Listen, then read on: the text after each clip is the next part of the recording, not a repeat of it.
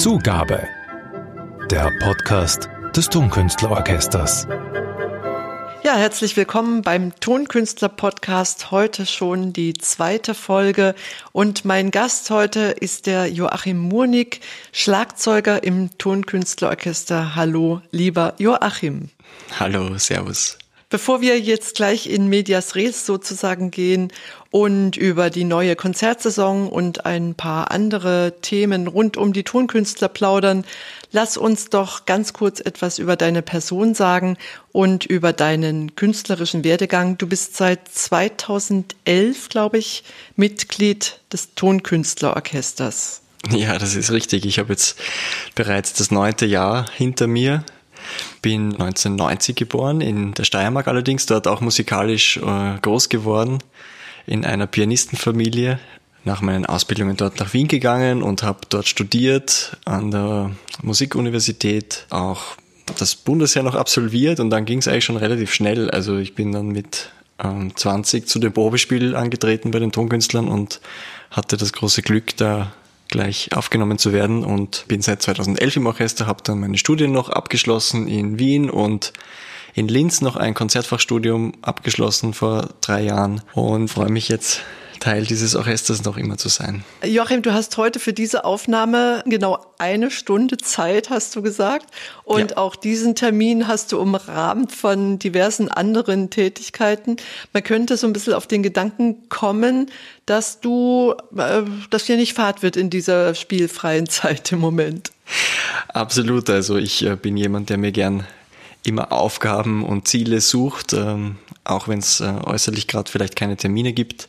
Und du bist auch sportlich sehr aktiv, äh, schätze ich. Zumindest siehst du jetzt nach den zwei, drei Monaten ziemlich gut trainiert aus, wenn ich das so sagen darf. Danke sehr, das ist äh, ein schönes Kompliment.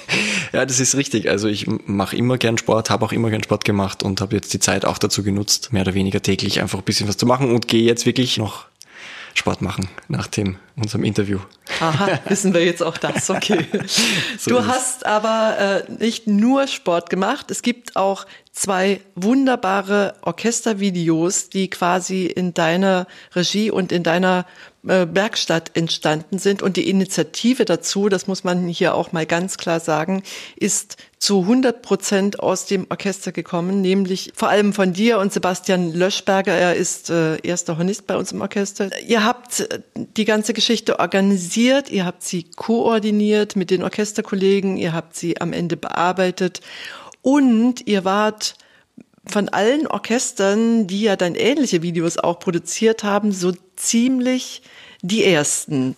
Also der Antrieb war auf jeden Fall der Wunsch, jetzt etwas zu tun, wo wir nicht aktiv äh, musizieren können miteinander. Das waren dann eben schon ein paar Tage, Wochen vergangen, wo wir normalerweise Konzerte gehabt hätten, Proben gehabt hätten und ähm, wo niemand wusste, wie geht's jetzt weiter. Und für uns im Orchester, wie können wir uns untereinander verknüpfen, wie entsteht ein Gefühl der Zusammengehörigkeit. Und da ist der Sebastian, äh, hat mich angerufen und gesagt, du, was hältst du von der Idee, dass wir da was machen? Und innerhalb eigentlich von drei oder vier Tagen haben wir das ganze Projekt überlegt, ausgeschickt an die Kollegen, das eingesammelt, umgesetzt, geschnitten, bearbeitet und schlussendlich veröffentlicht. So mit konnten wir dann auch bei den ersten dabei sein. Und es steckt ja auch ein ziemlich hoher persönlicher Einsatz von euch drinnen. Du hast äh, gesagt, dass du zum Teil bis zu 16 Stunden am Tag an der Maschine gesessen hast. Der Niki Lappas, in dessen äh, Tonstudio wir jetzt hier wieder sitzen,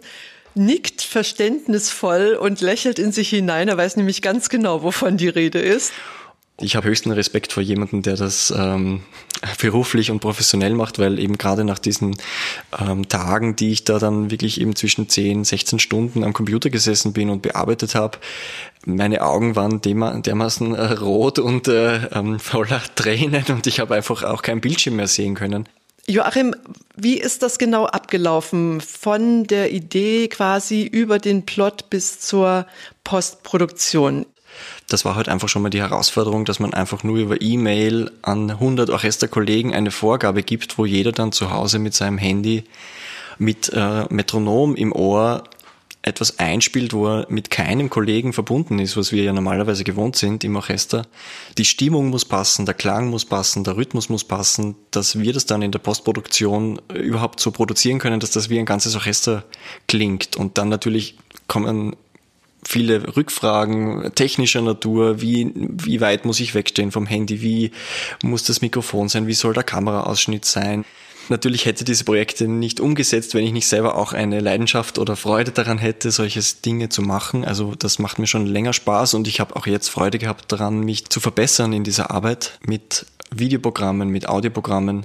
Gibt es etwas, was du mitgenommen hast aus dieser Produktion? Vielleicht aus der Zusammenarbeit mit den Kollegen, vielleicht auch aus dem Echo, das ja nun doch in den äh, Medien ziemlich groß gewesen ist. Ich finde vor allem, dass das erste Video, aber auch das zweite einen persönlichen und herzlichen Eindruck vom Orchester vermittelt hat. Etwas, was ich erfahren darf, seit ich im Orchester bin. Also ich fühle mich unglaublich wohl mit meinen Kollegen.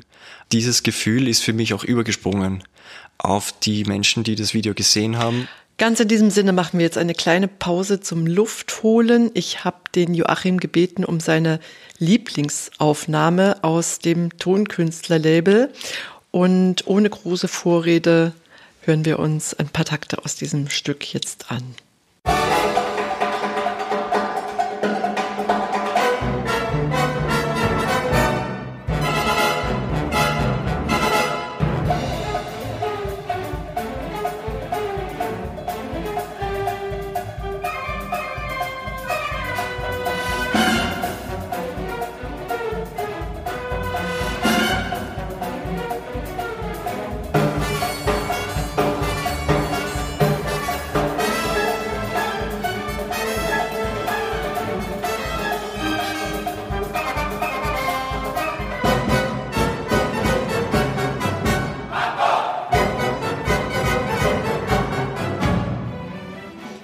Also ganz klar, welches Stück das gewesen ist, der Mambo aus der West Side Story von Leonard Bernstein. Eine CD, die wir sozusagen als Jubiläums-CD für Leonard Bernsteins Geburtstag 2018 war der aufgenommen haben. Erschienen ist die CD schon 2017. Jutta Casado war äh, Schüler von Leonard Bernstein. Warum gerade den Mambo? Ja, das, der macht einfach unglaublich Spaß zu spielen. Ähm, vor allem natürlich mit dem äh, Jutaka auch ist das eine unglaubliche Freude immer. Apropos Jutaka Sado, jetzt machen wir einen etwas uneleganten Sprung in die nächste Konzertsaison, der ja eigentlich dieser Podcast gewidmet ist mit seinen Folgen. Etliche Programme stehen ja auch wieder ähm, im Spielplan mit unserem Chefdirigenten Jutta Casado, die Carmina Burana zum Beispiel. Es gibt Musik von Rachmaninov, auch das ein Komponist, der ihm sehr nah ist in seiner Art, Musik zu empfinden und auch wiederzugeben. Dann die erste Symphonie von Gustav Mahler, die Alpensymphonie von Richard Strauss. Lieber Joachim, wenn ein solches neues Saisonprogramm herauskommt und ihr als Orchester bekommt es ja immer viel, viel früher als das Publikum. Auf was schaut ihr da zuerst? Also ich kann da natürlich nur von mir sprechen. Ich glaube, das ist äh, für alle Kollegen auch etwas unterschiedlich. Aber für mich ist das immer schon spannend, dann dieser erste Blick ins neue Programm und zu sehen, was spielt das Orchester überhaupt nächste Saison, aber natürlich ist da auch immer ein, ähm, ein eigenständiger Gedanke drin, was darf ich nächste Saison sozusagen dazu beitragen zum Programm. Das hat mich eben gerade für die kommende Saison sehr gefreut, weil da ist nicht viel sehr interessante Sachen für Schlagwerk drinnen sind. Und, und diese Sachen, die für dich besonders interessant sind aus der nächsten Saison, die wären genau welche? Also da ist für mich ganz vorne ähm, Sacre de Printemps von Stravinsky. Ähm, das ist immer ein unglaublich spannendes und tolles Stück, nicht nur für Schlagwerk, sondern einfach wirklich fürs ganze Orchester. Etwas, was mich immer wieder beeindruckt und mir irrsinnig Spaß macht zu spielen. Und dann natürlich ganz viele andere Programme, die irrsinnig toll sind. Nächste Saison die Alpensymphonie, die Malersymphonie, dann die Carmina Burana am Anfang. Wir spielen die Scheherazade. Da sind nur jetzt ein paar genannt die die nächste Saison wirklich wieder zu einer ganz besonderen machen. Ähm, das ist so ein bisschen mein Eindruck für die ganze Saison. Ich weiß nicht, ob du mir da zustimmen würdest in der Behauptung, dass unser Orchester dem Publikum mit diesem Saisonprogramm und den vielen, vielen doch sehr populären Stücken eine große Freude machen wird. Absolut. Also ähm, ich sehe das äh, wirklich so und ich hoffe, dass unser Publikum das auch so sieht, da wirklich viele bekannte Stücke dabei sind, äh, viele Stücke, die sehr berührend sind, aber auch dem Publikum, glaube ich, nahe. Was mir gerade einfällt, welches ist eigentlich dein bevorzugtes Instrument am Schlagzeug? Das würde mich jetzt noch interessieren. Das sind ja unglaublich ja. viele Gerätschaften, mit denen ihr da jeweils hantiert. Vom Hammer mit dem Holzklotz in, in der sechsten Maler bis hin zur Triangel ist ja so ziemlich alles dabei, was irgendwie Geräusche macht. Was wäre denn dein Favorit? Also äh, zum Glück spiele ich sehr viele sehr gerne, aber wenn ich wirklich einen nennen muss, dann ist es, glaube ich, die kleine Trommel. Ich sage nur Bolero. Ja, in der Bolero-Aufnahme spielst du auch die Trommel, richtig? Ja, so ja. ist es.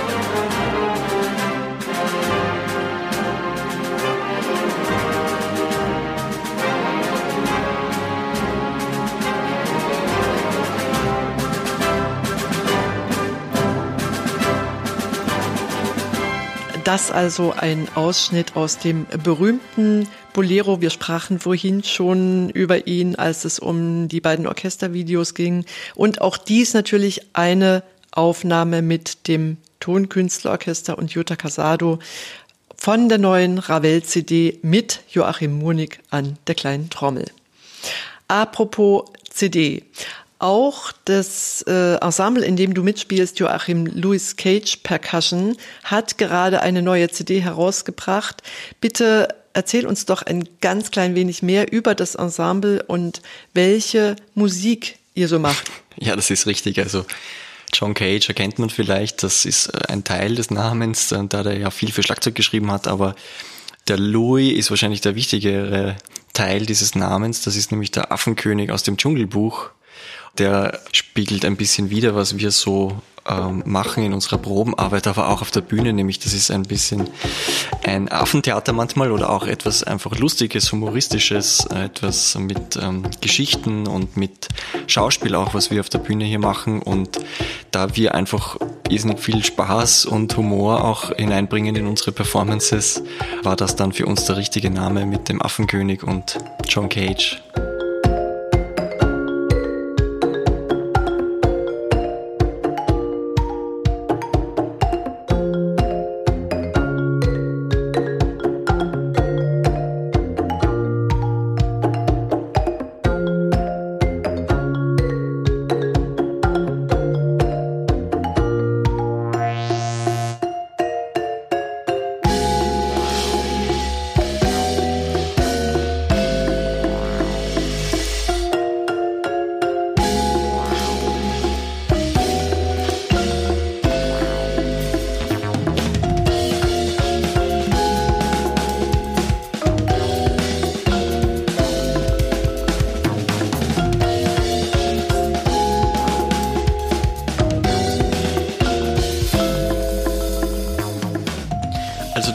Das ich ausgesucht habe, heißt äh, Boomwaker Impossible.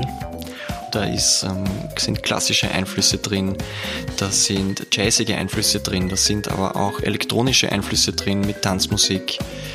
Da ähm, ist aber auch äh, minimalistische Musik oder äh, moderne Musik dabei mit ähm, Videoeinspielungen, mit viel Licht, mit Ton, mit schauspielerischen Einlagen versuchen wir da wirklich etwas Neues zu machen und unserem Publikum etwas zu bieten, was sie noch nie gesehen haben.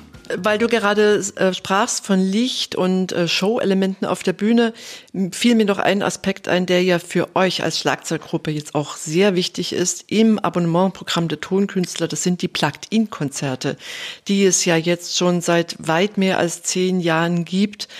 Was ist dabei für euch die besondere Freude und vielleicht auch die besondere Herausforderung in der neuen Saison, wo ja jetzt nicht so sehr das Schlagzeug im Vordergrund steht, sondern eher die menschliche Stimme? Also die besonderen Herausforderungen sind oft eine andere Art des äh, Musizierens, manchmal zum Beispiel, alleine durch die Verstärkung, die oft passiert bei den Plugged-In-Konzerten, weil die Künstler vorne am Bühnenrand ja oft verstärkt sind, so wie die Sänger eben auch die nächste Saison kommen werden. Vor allem, wenn es um rhythmische Passagen geht, wo wir als Schlagzeuger gefordert sind, dass das dann trotz der Entfernung, dass man ganz hinten steht im Saal, mit den Künstlern vorne, die verstärkt sind, in den Saal hinein zusammengeht und das auch ein gesamtes Klangergebnis ergibt. Das ist ja auch etwas, was wir sonst im Orchester oft praktizieren müssen, aber dort ist es oft sehr extrem, dass wir nicht nach unseren Ohren auf der Bühne manchmal spielen können, sondern wirklich bewusst dieses Eizel, sagt man früher, spielt, um dann draußen für den Zuhörer ähm, am Punkt zu sein. Und das ist für einen selber auf der Bühne oft sehr unangenehm, weil man ja nicht mit der Musik so mitspielen kann, wie man es gewohnt ist normalerweise, sondern man muss wirklich antizipieren, früher spielen, früher reinkommen, um das Endergebnis für den Zuhörer perfekt zu machen. Viele gespannte Augen werden in den nächsten Plugged-In-Konzerten auf dir ruhen, lieber Joachim. Wir freuen uns drauf. Noch mehr über die Saison 2020, 2021 und über die Konzertprogramme der Tonkünstler steht auf der Webseite und natürlich in den Saison-Drucksachen. Mehr über die Saison ist natürlich auch in weiterer Folge hier im Tonkünstler Podcast zu hören in unregelmäßigen, aber nicht zu großen Abständen. Vorsichtshalber möchte ich an dieser Stelle auch noch erwähnen, und das ist wichtig in diesen Zeiten, wir verwenden hier keine C-Wörter, aber ich möchte sagen, dass dieser Podcast unter hygienisch einwandfreien Bedingungen produziert wird, und zwar im Tonstudio der Clipfabrik von Niki Lappers im siebten Wiener Gemeindebezirk, dem ich jetzt auch ganz herzlich danken möchte, genauso wie ich an meinen, ja kann man doch sagen, Kollegen vom Tonkünstlerorchester Joachim Murnig, Schlagzeuger im Orchester, einen ganz herzlichen Dank richten möchte. Und er geht ebenso an Sie, die Sie uns Ihr Ohr leihen an den Lautsprechern. Ich bin Ute van der Sanden, die Dramaturgin des Tonkünstlerorchesters. Bleiben Sie uns gewogen. Herzlichst auf Wiederhören. Bis zum nächsten Podcast. Passt das eh so, wie ich das sage, oder ist das... Fühlst du dich wohl? Ja, ist alles gut? schon. Also okay. ich bin jetzt nicht vielleicht wie am Wochenende zu Hause auf der Couch, aber... Oder brauchst du Bier oder Rum? Nein, danke. Ja, aber Bier das hat ist, Niki immer. Zugabe. Der Podcast des Tonkünstlerorchesters.